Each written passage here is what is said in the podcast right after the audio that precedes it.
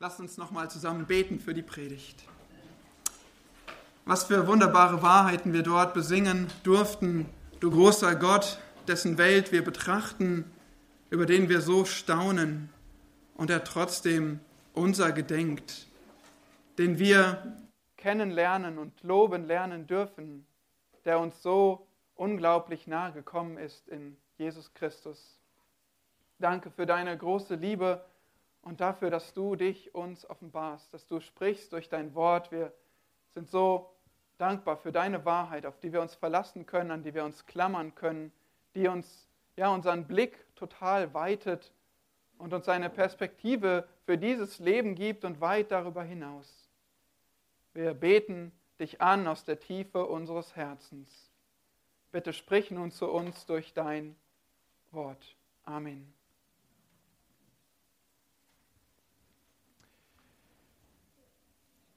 Zum Schlafengehen sagen die Kinder und wir uns oft gegenseitig, wie lieb wir uns haben.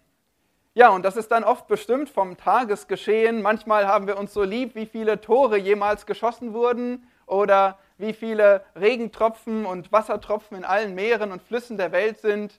Manchmal, wie viele Haare alle Menschen und Tiere auf den Körpern haben oder wie groß das Universum ist oder wie viele Millisekunden alle Menschen schon gelebt haben auf diesem Planeten.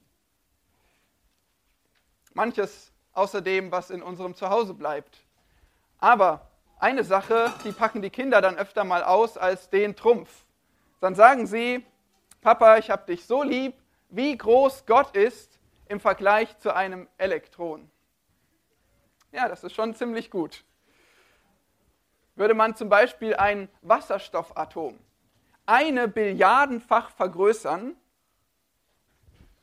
dann wäre das Elektron dieses Wasserstoffatoms gerade mal 0,1 Millimeter groß. Unfassbar. Aber wie groß ist eigentlich Gott? Und wie groß ist eigentlich seine Liebe zu dir? Wie groß ist seine Liebe zu uns Menschen? Zu uns kleinen Menschen mit all ihren Haaren und Toren, die sie schießen und Wassertropfen, in denen sie baden und Lebenssekunden. Die Erde ist schon ungefähr acht Millionen Mal so groß wie du. Und sie ist ungefähr 80 Trilliarden Mal so schwer wie du, ohne dass ich dein genaues Gewicht kenne. Und die Erde, die ist nur ein winziger Punkt in unserem Sonnensystem, wie wir wissen. Und dieses Sonnensystem ist nur ein winziger Teil unserer Galaxie. Und diese Galaxie ist nur eine von über 50 Milliarden. Und alle diese Galaxien hat wer geschaffen? Gott, unser Schöpfer. Nun, wie groß ist Gott? Und wie klein bist du? Und dann gibt es diese Frage, die schon mindestens seit 3000 Jahren gestellt wird von David und uns allen. Was ist der Mensch, dass du Gott seiner gedenkst? Und genau diese alte Frage, die greift auch der Autor des Hebräerbriefs auf in Kapitel 2, wo wir uns befinden. Und er schreibt in diesem Hebräerbrief, wie ihr wisst, an jüdische Christen, die doch sehr angefochten sind in ihrem Glauben, in ihrem Glaubensbekenntnis zu Christus. Und der Autor des Hebräerbriefs, er, er fordert sie auf, er ermutigt sie mit allem, was er hat, dass sie doch bitte festhalten an Christus, dass sie sich durch nichts und niemanden abbringen lassen von ihm, dass sie nicht abdriften von der Wahrheit, auch wenn der Druck noch so groß ist.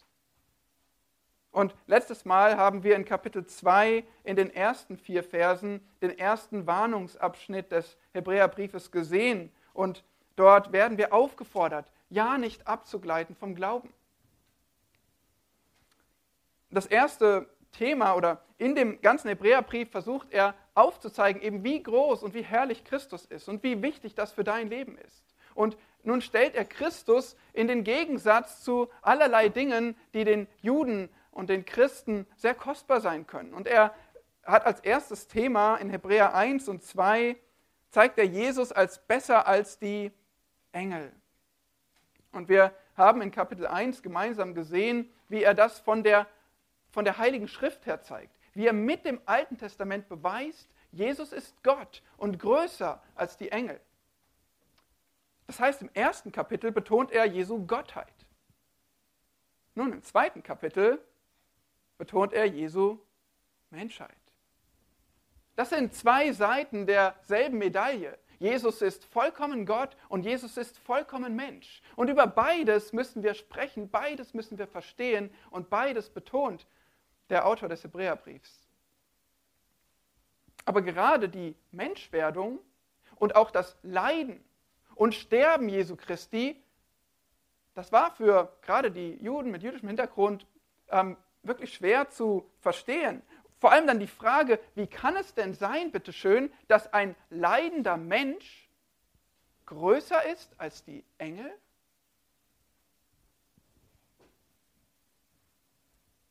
Wie kann er besser sein als Engel, erhaben über sie? Und diese, dieser Frage geht der äh, Autor des Hebräerbriefs heute in unserem Abschnitt nach, Kapitel 2, Verse 5 bis 13. Das ist unser Predigtext heute, Hebräer 2, Verse 5 bis 13. Denn nicht Engeln hat er die zukünftige Welt, von der wir reden, unterstellt, sondern an einer Stelle bezeugt jemand ausdrücklich und spricht, was ist der Mensch, dass du an ihn gedenkst, oder der Sohn des Menschen, dass du auf ihn achtest. Du hast ihn ein wenig niedriger sein lassen als die Engel mit Herrlichkeit und Ehre hast du ihn gekrönt. Alles hast du seinen Füßen unterworfen. Indem er ihm aber alles unterworfen hat, hat er nichts übrig gelassen, das ihm nicht unterworfen wäre. Jetzt aber sehen wir noch nicht, dass ihm alles unterworfen ist. Wir sehen aber Jesus, der ein wenig niedriger gewesen ist als die Engel, wegen des Todesleidens mit Herrlichkeit und Ehre gekrönt er sollte ja durch Gottes Gnade für alle den Tod schmecken. Denn es war dem angemessen, um dessen Willen alles ist und durch den alles ist, da er viele Söhne zur Herrlichkeit führte, den Urheber ihres Heils durch Leiden zu vollenden. Denn sowohl der, welcher heiligt, als auch die, welche geheiligt werden, sind alle von einem. Aus diesem Grund schämt er sich auch nicht, sie Brüder zu nennen, sondern spricht, ich will meinen Brüdern deinen Namen verkündigen, inmitten der Gemeinde will ich dir Lob singen. Und wiederum, ich will mein Vertrauen auf ihn setzen. Und wiederum, siehe, ich und die Kinder, die mir Gott gegeben hat. Ja, das ist unser Text für heute. Gott spricht zu uns und er spricht zu uns über den unfassbaren Plan, den er für uns Menschen hat. Siehst du das hier?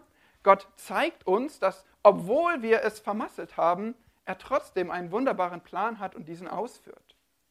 Und wie gelingt ihm das? Die Antwort ist eine Person, in dem Gott Mensch Jesus Christus. Und deshalb ist dieser Jesus hoch erhaben über alle Dinge, inklusive der Engel. Für dich ist das wichtig, denn Du bist ein Mensch, oder? Du bist ein Mensch und du findest hier in diesem Abschnitt Gottes Plan für uns Menschen. Du kriegst hier einen Einblick in Gottes Heilsgeschichte mit den Menschen. Und so wünsche ich dir, dass Gott durch sein Wort hier dir sein Erlöser groß macht. Dass du verstehst, wie herrlich Gottes Heilsplan ist und wie herrlich der Heilsbringer, der Urheber des Heils, Jesus Christus ist. Lern heute staunen über diesen Jesus und sieh drei Einsichten über Gottes gnädige Absichten mit dem Menschen, damit du deinen Erlöser ehrst. Es sind drei Einsichten über Gottes gnädige Absichten mit den Menschen, damit du deinen Erlöser ehrst. Und diese Einsichten, das sind erstens die Bestimmung des Menschen, die finden wir in den Versen 5 bis 8, die Bestimmung des Menschen. Zweitens die Lösung für den Menschen, die sehen wir in Vers 9, das ist die Lösung für den Menschen. Und drittens, die Wiederherstellung des Menschen. Die Wiederherstellung des Menschen, die sehen wir dann in Versen 10 bis 13. Drei Einsichten über Gottes gnädige Absichten mit uns, damit du deinen Erlöser ehrst. Und erstens schauen wir uns an, was ist eigentlich die Bestimmung des Menschen.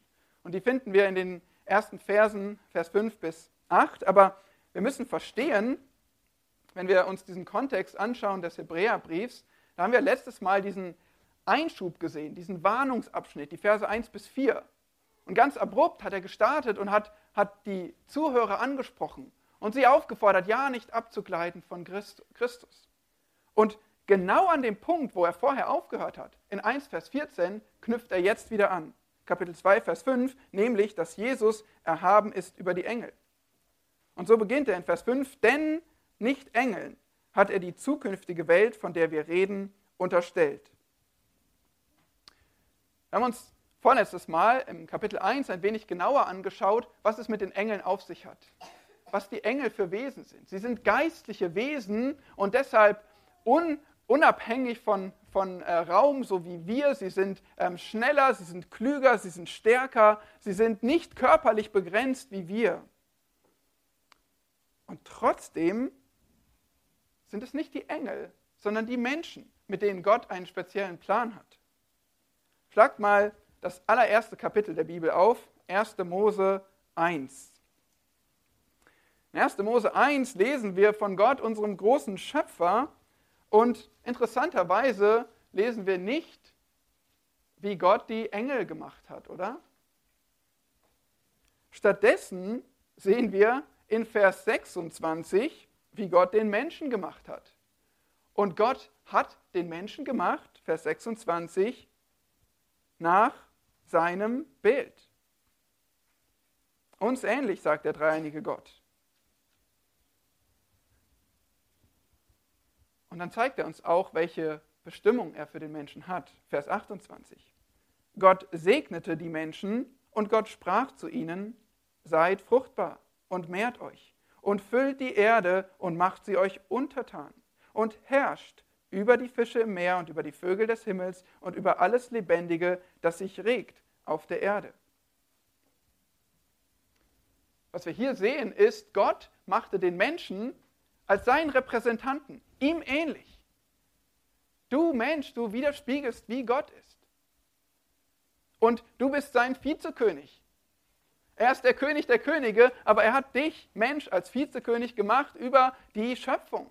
Wir sollen sie uns untertan machen und darüber regieren. Und genau diese Wahrheit, die greift Psalm 8 auf, den wir ja schon gemeinsam gelesen haben. In Psalm 8 greift David diesen, dieses Thema auf, dass Gott Schöpfer ist und wie er den Menschen gemacht hat. Und dass er den Menschen so wunderbar gemacht hat und auf ihn acht hat.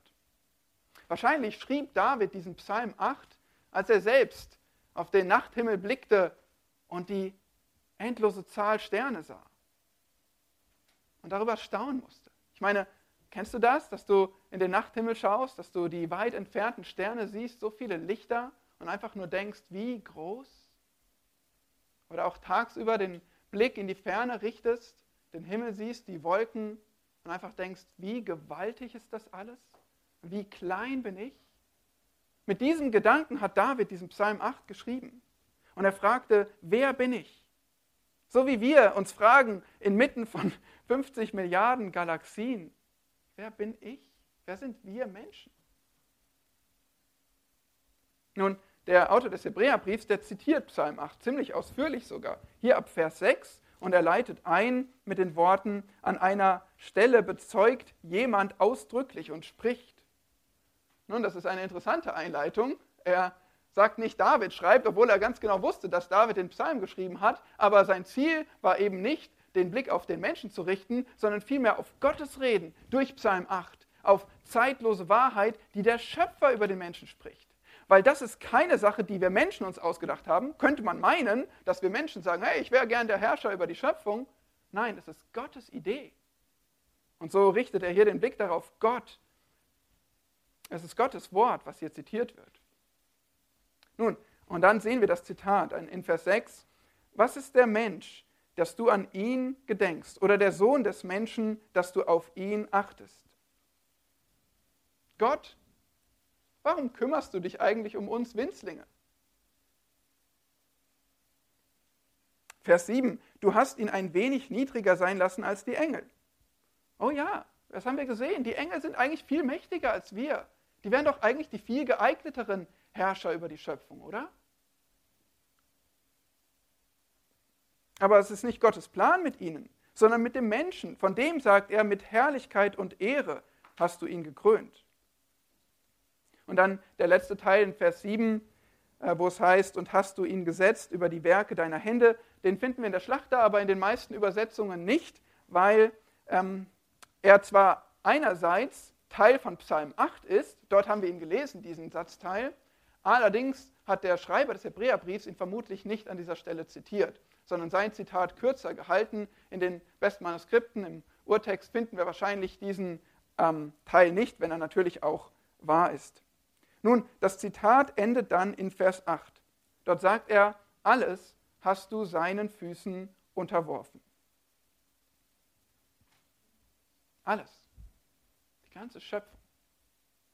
Wohin du auch schon geflogen bist, wohin du auch schon gereist bist, alles hat Gott uns Menschen unterworfen. Die ganze Schöpfung.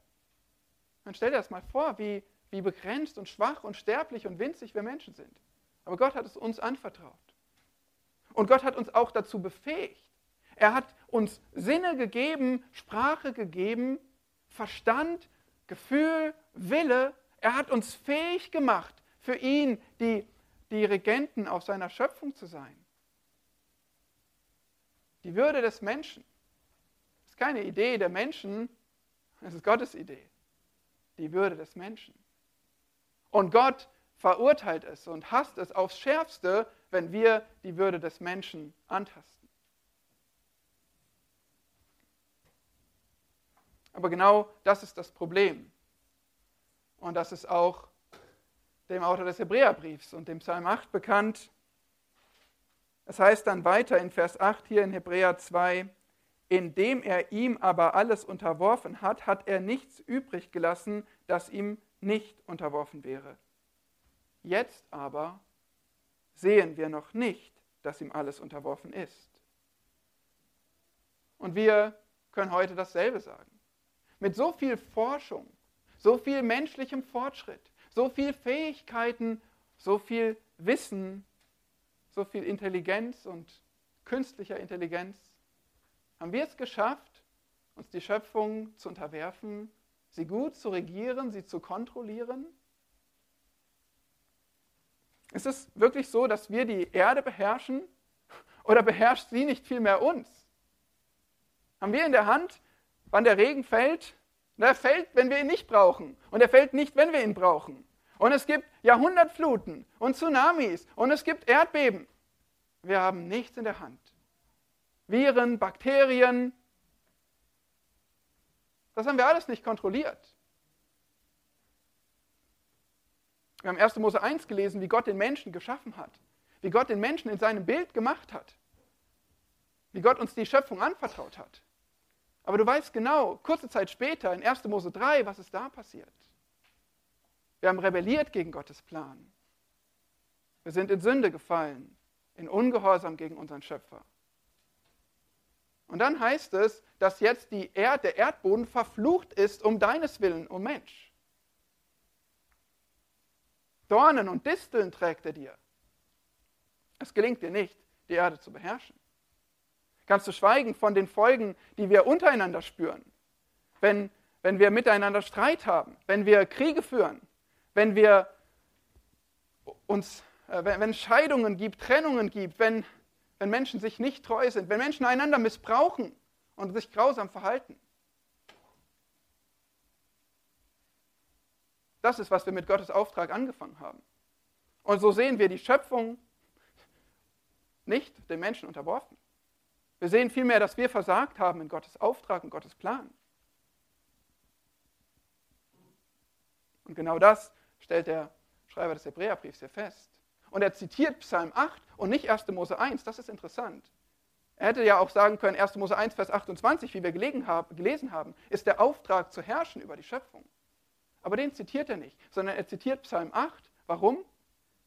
Weil da ist der Sündenfall schon geschehen. Da gab es schon tausende Jahre von einer Menschheit, die versagt hat. Und trotzdem heißt es in Psalm 8, du hast ihm die Erde anvertraut, unterworfen. Du hast die Menschen mit Herrlichkeit und Ehre gekrönt, weil Gottes Bestimmung für den Menschen ist nicht hinfällig geworden. Auch nicht durch unsere Sünde. Und das ist wunderbar zu sehen.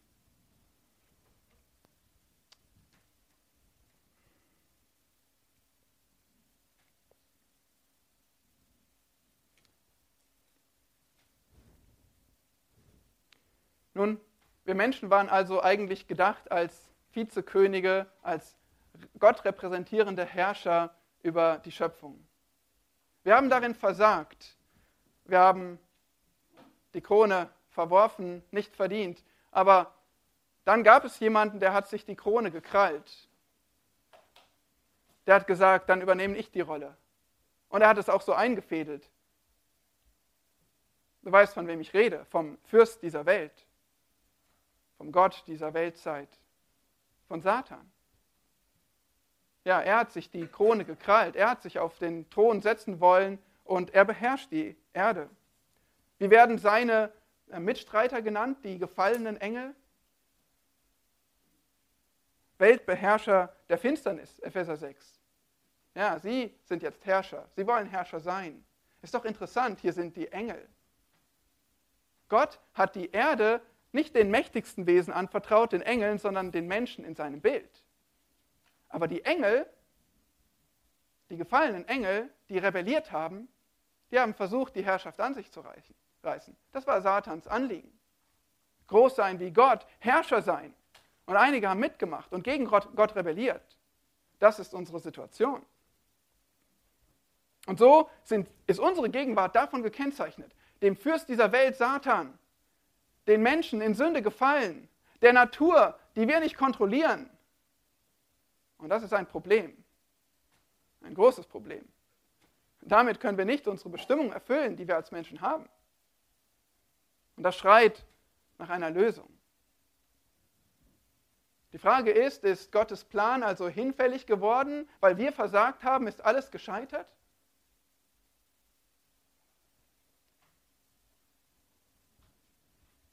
Können Gottes hohe Pläne jemals scheitern? Niemals. Natürlich nicht. Gott ist treu gegenüber seinem Wort. Gott führt seine Pläne aus. Nichts und niemand kann Gott Gottes Pläne vereiteln. Gott ist nicht abhängig von Menschen. Gott ist nicht abhängig von Engeln. Gott ist nicht mal abhängig von, wenn wir versagen, dass wir irgendetwas zunichte machen könnten. Nein, Gott führt seine Pläne aus. Er hat eine Lösung.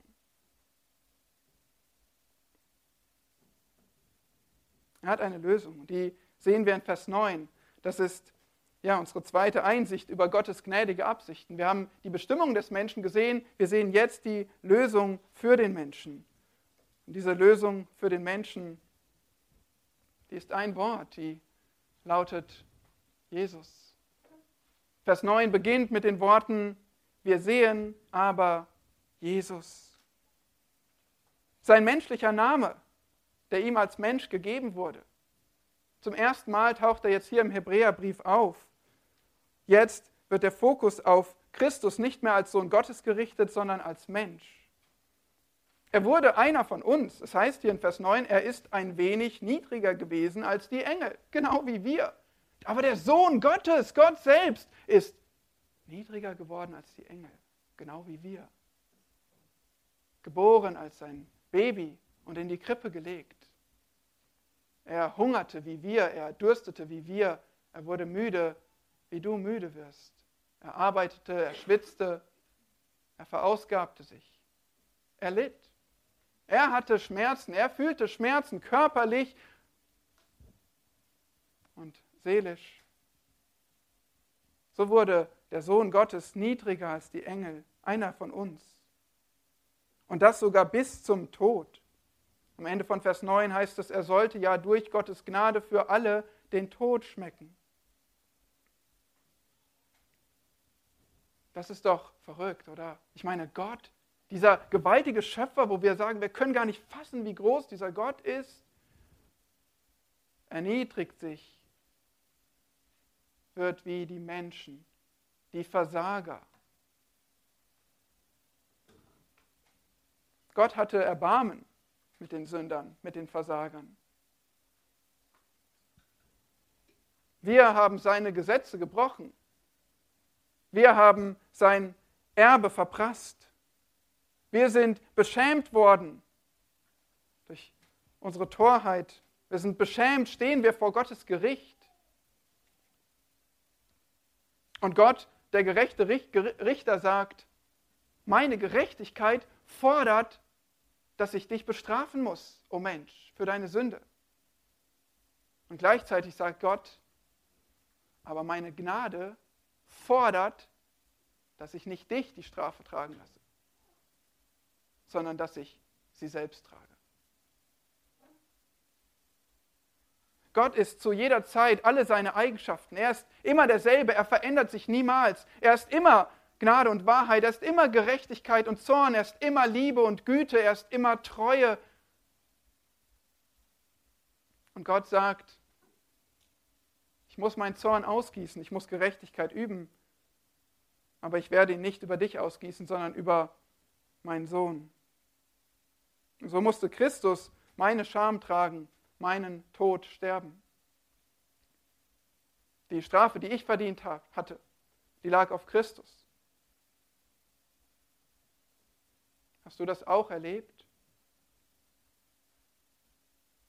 Hast du auch Gnade angenommen? Ein unverdientes Geschenk Gottes? Dass er dich, Versager, vor Gericht sieht und dir anbietet, dich frei ausgehen zu lassen, dir zu vergeben. Hast du das erkannt und angenommen?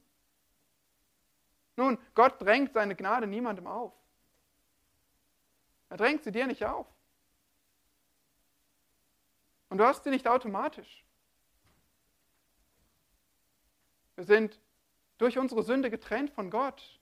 Wir müssen zu ihm kommen und verstehen, dass er alles für uns getan hat, dass er allein uns retten kann von unserer Sünde. Wir müssen verstehen, dass er sich über uns erbarmt, wenn wir an ihn glauben. Wenn wir glauben, ja, du, Gottes Sohn, du bist Mensch geworden für mich und du hast für mich Scham, Schmach gelitten, du hast für mich Schmerz gelitten, für mich mit dem Tod bezahlt. Ich glaube das. Bitte vergib meine Schuld. Das ist, was du sprechen musst, was du glauben musst, damit Gott auch dich erlöst. Wir brauchen alle diesen gnädigen Gott, der sich erbarmt und unsere Schuld vergibt. Denn wir sind Sünder. Wir haben Gottes Plan verfehlt, seine Bestimmungen missachtet. Aber was für eine Gnade, was für ein Geschenk, dass, dass wir Jesus sehen dürfen. Wir sehen einerseits die Schöpfung nicht unterworfen, den Plan verfehlt, aber wir sehen andererseits Jesus.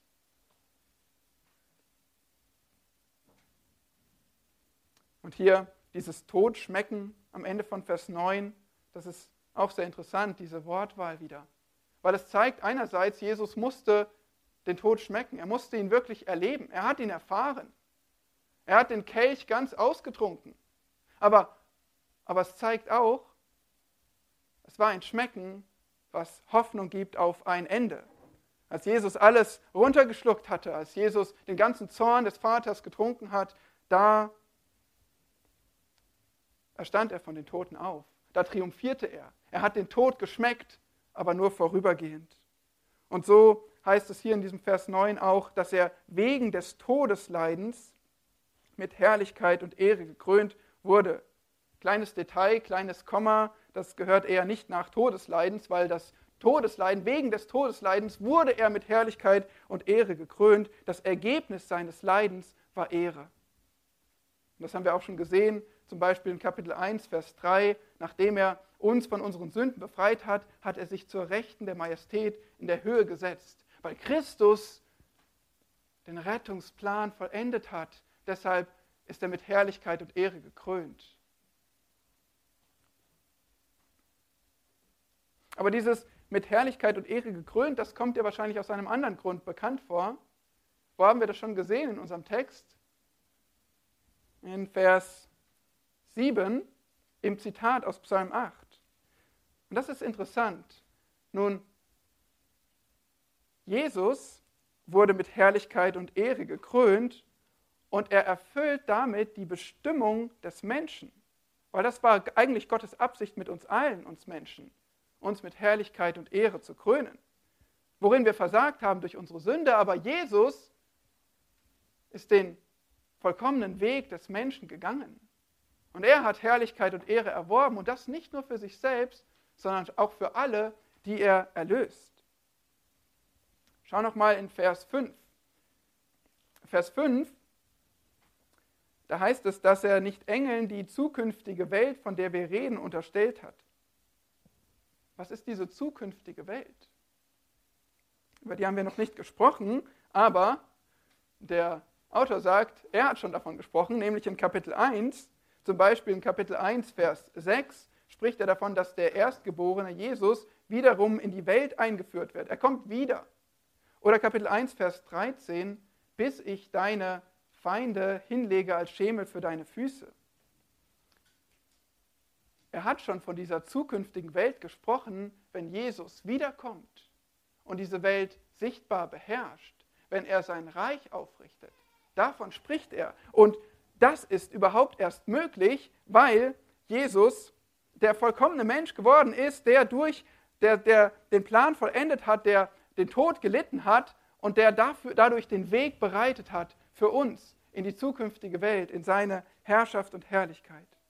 Ja, und dann wird Jesus, der vollkommene Mensch, der König der Könige, Gottes Plan erfüllen. Der zweite Adam wird den Plan erfüllen. Er wird nun herrschen über diese Welt, so wie Gott es vorhatte.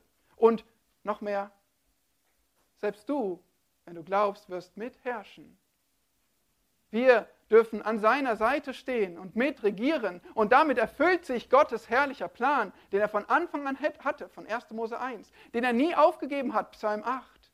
Und wo er uns zeigt, wie er den erfüllt und welche Lösung er bereitet hat in Christus, Hebräer 2. Was ist der Mensch, dass Gott unserer gedenkt? Wer bist du? Wer bin ich? Siehst du diesen herrlichen Plan Gottes? Siehst du deine Bestimmung, o oh Mensch, in dieser gigantischen Schöpfung, in Gottes Universum?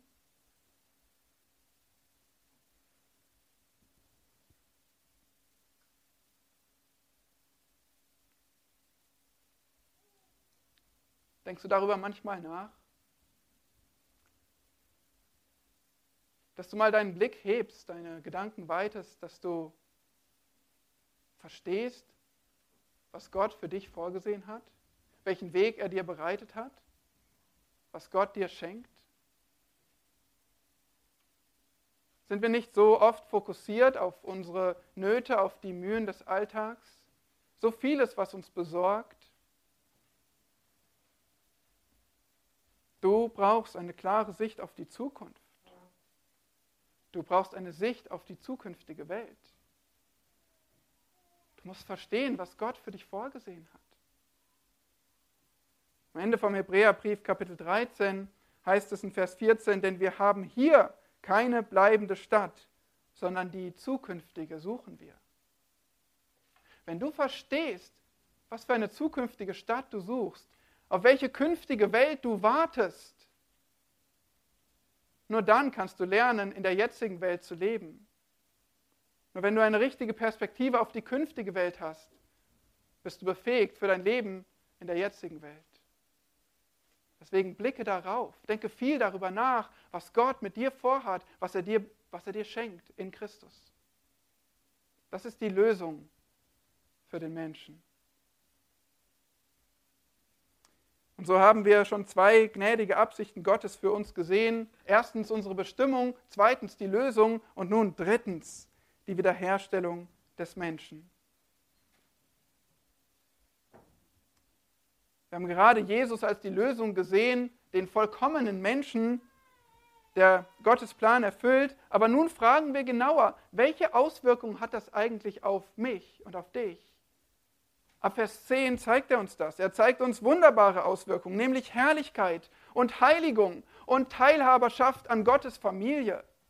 Das ist, was Gott uns geben wird durch Christus. Und nächstes Mal werden wir ab Vers 14 noch viel mehr davon sehen. Wunderbare Auswirkungen.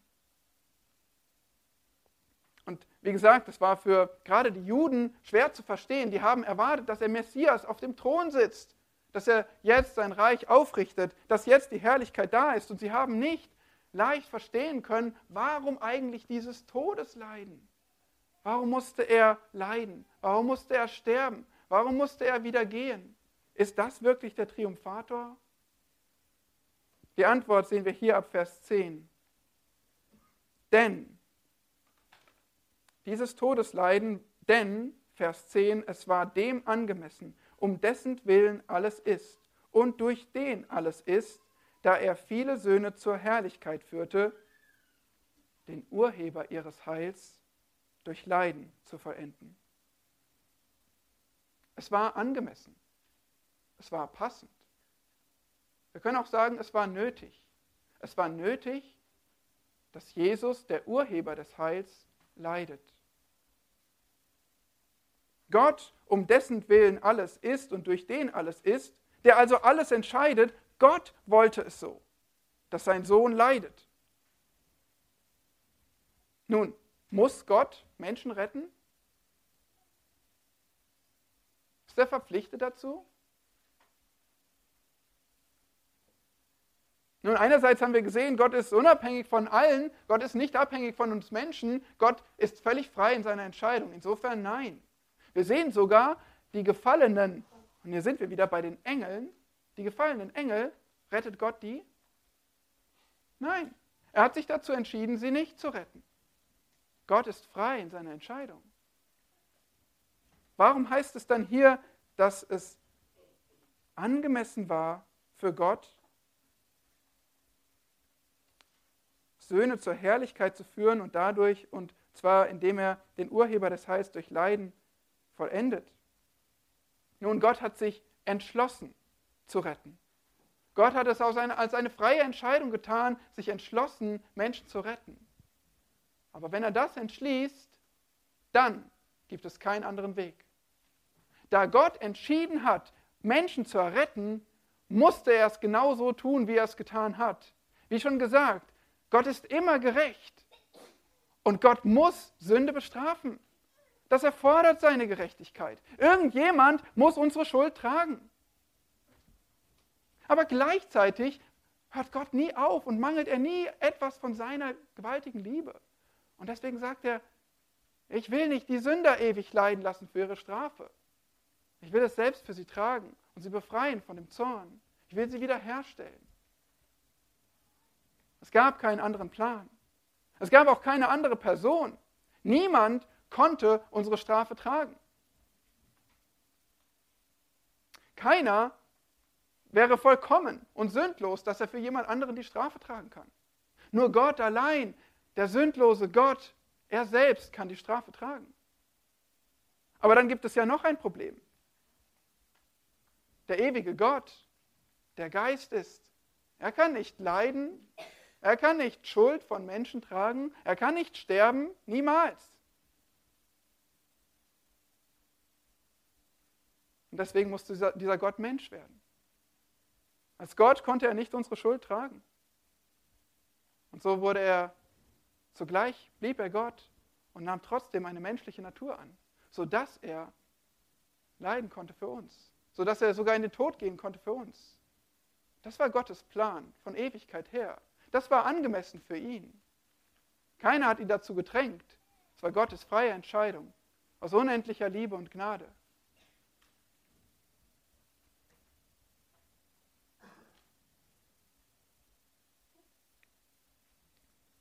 das nicht genial? Ist das nicht unfassbar, dieser Plan Gottes, dich zu retten? Was es ihn gekostet hat, wer ihn ausgeführt hat, wie nichts und niemand ihn davon abbringen konnte? Wir müssen darüber nachdenken, Geschwister. Nicht nur sonntags im Gottesdienst, nicht nur, wenn wir einen bestimmten Abschnitt lesen. Es muss unser Leben sein. Was für ein Antrieb, was für eine Motivation, was für eine Freude, wenn du darüber nachdenkst, was Gott für dich gegeben hat, wie herrlich sein Plan für dich ist und wie treu seine Ausführung dessen. Und so wurde Christus unser Urheber des Heils. Der Gedanke ist hier, dass Jesus uns zum Heil führt, dass er uns an die Hand nimmt, dass er uns den Weg bereitet. Die NEU übersetzt zum Beispiel Wegbereiter, sehr gut. Das ist der Gedanke hier. Er ist unser Führer, er ist der Wegbereiter. Er geht sogar mit uns mit, er nimmt uns an der Hand, er führt uns diesen Weg zum Heil. Das ist der Gedanke zur Rettung. Und diesen Weg hat er uns geführt durch sein Leid. Es gab keinen anderen Weg. Er wurde vollendet. Wie kann der Sohn Gottes vollendet werden? Nun, er als Mensch, um den Plan, Gottes Plan der Erlösung zu erfüllen, in diesem Sinne wurde er vollendet, dass er den Plan erfüllt hat. Und so öffnete er uns den Weg zur Herrlichkeit, der eigentlich für uns Menschen vorgesehen war. Den öffnete er uns. Die Herrlichkeit, die wir haben sollten bei Gott, aber die wir durch unsere Sünde verloren haben, zu der führt er uns hin. Die gibt er uns zurück durch Glauben an ihn. Und so macht der eine einzige Sohn Gottes, sorgt nun dafür, dass es einige Söhne mehr gibt, dass einige Töchter mehr gibt. Nun gibt es eine ganze Menge Söhne und Töchter Gottes. Und wir verstehen das. Keiner ist wie Christus, er ist Gott und wir sind nur Menschen und bleiben Menschen. Aber dieser eine Sohn Gottes den der Hebräerbrief uns im ersten Kapitel schon so wunderbar vorstellt, der hat nun viele Söhne und Töchter hinzugewonnen. Er führt viele Söhne zur Herrlichkeit. Er bahnt uns den Weg in Gottes Familie. Vers 11. Denn sowohl der, welcher heiligt, das ist Jesus, er heiligt uns, als auch die, welche geheiligt werden, na, das sind wir, die Erlösten. Christus macht uns sich immer ähnlicher das ist der Weg, der fortschreitende Prozess der Heiligung. Und sowohl der, welcher heiligt, als auch die, welche geheiligt werden, sind alle von einem. Das ist wohl Gott der Vater, wie er uns schon in Vers 10 und Vers 12 auch gezeigt wird. Und nun dürfen wir alle zu Gottes Familie gehören. Und jetzt wird es immer verrückter, weil es ist nicht nur so, dass Gott uns einfach befreit von unserer Sünde, uns Rettung schenkt und uns wieder befähigt, als Menschen unsere Bestimmung nachzukommen, sondern er sagt sogar, Ihr gehört zu Gottes Familie. Ich nenne euch Brüder. Ich nenne euch Schwestern. Ihr gehört dazu. Ihr seid Teil der himmlischen Familie. Aus diesem Grund schämt er sich auch nicht, sie Brüder zu nennen.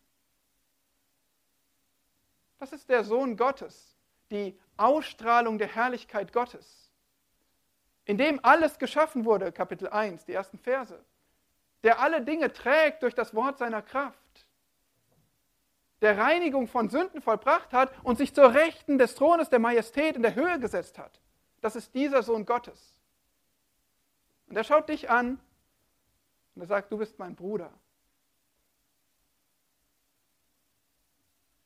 Du bist mein Bruder. Du bist meine Schwester. Denk mal darüber nach. Wir müssen uns wirklich mal Zeit darüber nehmen. Nimm dir mal heute, nimm dir mal morgen Zeit darüber nachzusinnen, was Gott da tut, Gottes Sohn, dass er dich Bruder und Schwester nennt.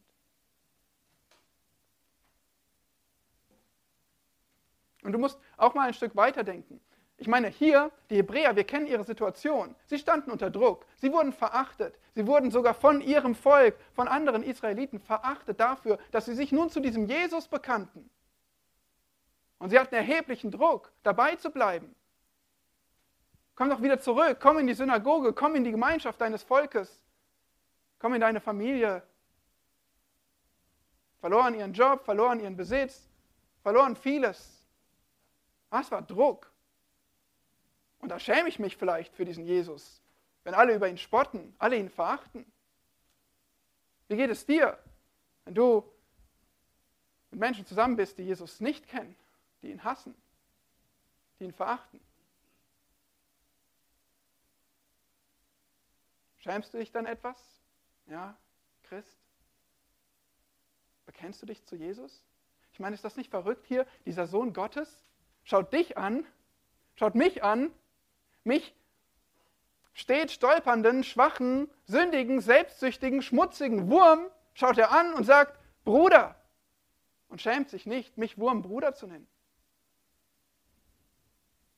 Aber ich stehe vor meinen Klassenkameraden, meinen Kollegen, meinen Nachbarn, meinen Verwandten und schäme mich für Christus?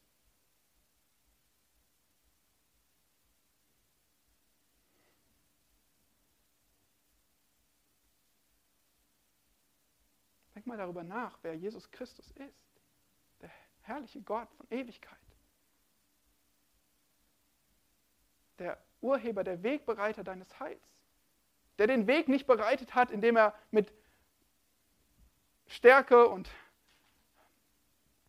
Geld und Limousine und Anzug vorangegangen ist, sondern den Weg durch sein Blut bereitet hat für dich. Und er ist gleichzeitig der Triumphator, der auferstanden ist und der ewig regieren wird. Und du schämst dich für ihn?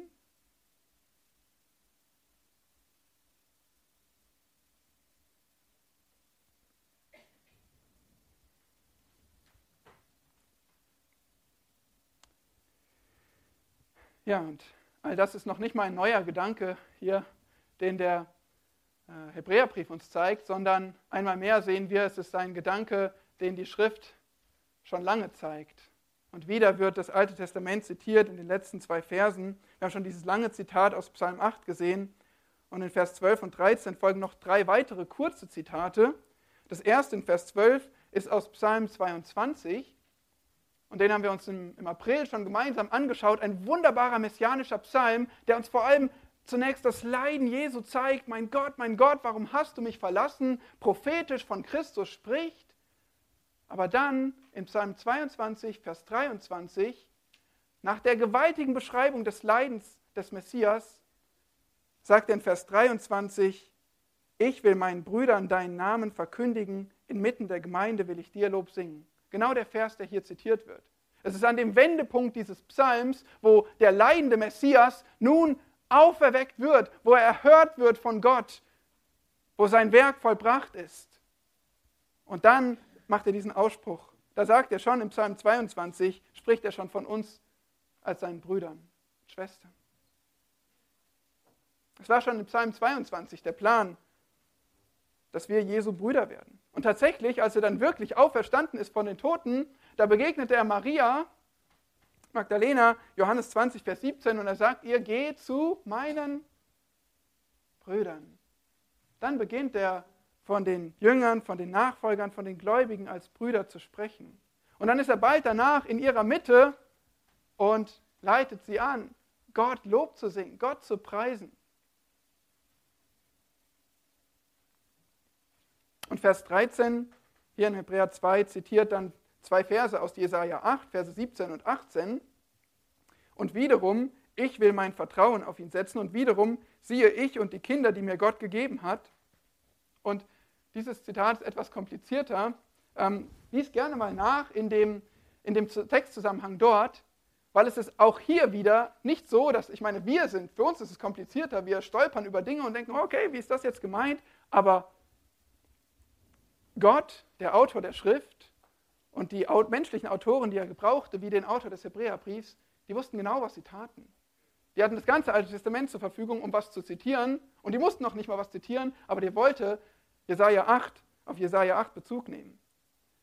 Und Jesaja 8 ist der Kontext, wo der Prophet Jesaja von Emmanuel spricht, Kapitel 7 und 8, von Gott mit uns, Jesus Christus und wo er auch von ihm als dem Stein des Anstoßes spricht, an dem sich viele stoßen werden und nicht glauben werden. Das ist der Kontext in Jesaja 8. Und dann ist es so, dass es zwar Ausbrüche des Propheten Jesaja sind und trotzdem Jesus eine ganz ähnliche Situation wie Jesaja erlebte. Auch Jesaja hatte mit einem ungläubigen Volk zu tun, die seine Botschaft nicht annahmen und wurde von diesen abgelehnt. Und auch Jesaja demonstrierte genau wie Jesus in dieser Situation Vertrauen auf Gott. Was auch wieder faszinierend ist, dass Jesus, der Mensch gewordene Gott, sein Vertrauen in Gott setzt und uns darin ein Vorbild ist. Und auch Jesaja, genau wie Jesus, nannte seine Jünger und seine Kinder oder seine Jünger die, die ihm folgten oder die zu ihm hielten und die auch glaubten, die ihm von Gott anvertraut waren und sogar seine leiblichen Kinder, die Jesaja auch hatte, ja, die nennt er Kinder. Und Jesus nennt uns Gläubige Kinder als Teile von seiner Familie.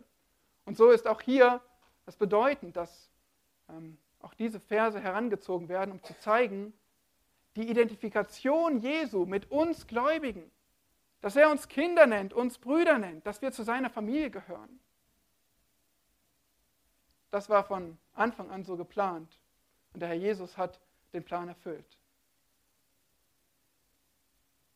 Es erfüllte sich das prophetische Reden des großen Propheten Jesaja in dem noch größeren Propheten Jesus. Ja, und so haben wir heute drei Einsichten bekommen in Gottes gnädige Absichten mit uns Menschen. Wir haben gesehen, dass Gott eine Bestimmung für den Menschen hat, nämlich als Gottes Kinder über seine Schöpfung zu regieren. Er hat uns auch gezeigt, dass es eine Lösung für uns gefallene Menschen gibt, nämlich den zweiten Adam, Jesus, der Gottes Plan erfüllt, der als vollkommener Mensch die Menschheit wiederherstellt und zur Herrlichkeit und Ehre führt und auch regieren wird über seine Schöpfung. Und so haben wir drittens gesehen die Wiederherstellung des Menschen, dass Jesus uns den Weg zum Heil führt. Durch sein Leiden hat er ihn bereitet. Seine Rettung ist groß und herrlich und macht uns zu seiner Familie, zu Brüdern und Schwestern.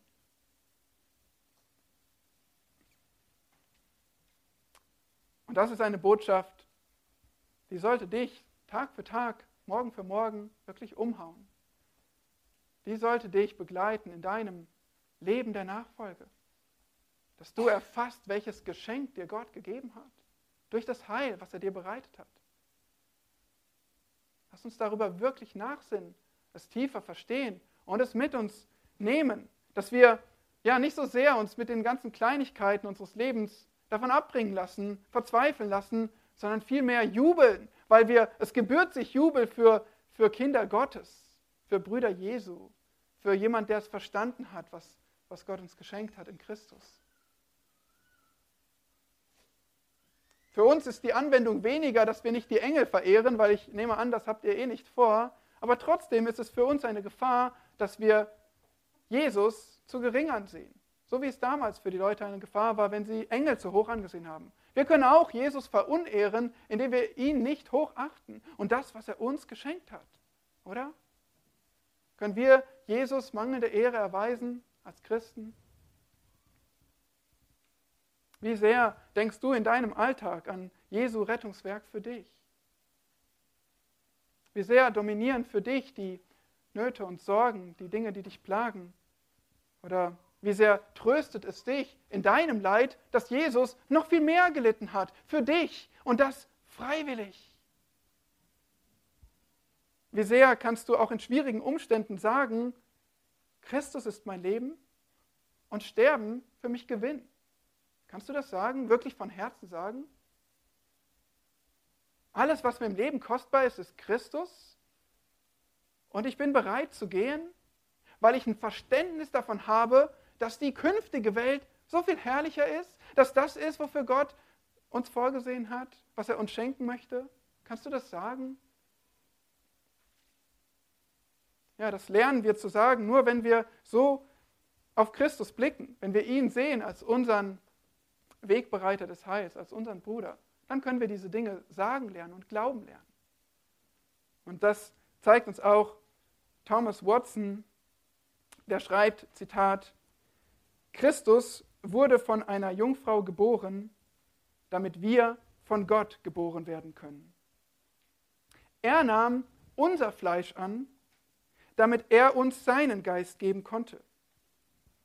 Er lag in der Krippe, damit wir im Paradies liegen können. Er kam vom Himmel herab, damit er uns in den Himmel bringt. Und was war das alles anderes als Liebe? Wenn unsere Herzen keine Felsen sind, dann sollte uns diese Liebe berühren. Zitat Ende und Amen. Jesus Christus, Lob sei dir in alle Ewigkeit. Du, der Sohn Gottes, der Ausstrahlung seiner Herrlichkeit, hast uns Sünder angesehen, hilflos, zappelnd, nein, vielmehr geistlich tot, regungslos, unwillig und hattest Erbarmen mit uns. Ja, es war nötig, ja, es war angemessen, dass du Mensch wurdest und dass du durch Todesleiden uns errettest. Danke, dass du unser Wegbereiter des Heils geworden bist. Danke, dass du uns in deine Familie aufgenommen hast. Danke, dass wir dich in aller Ehrfurcht Bruder nennen können. Oh, hilf uns, diese Realität zu sehen, zu verstehen, sie wirklich tief zu begreifen, damit es unser ganzes Leben bestimmt.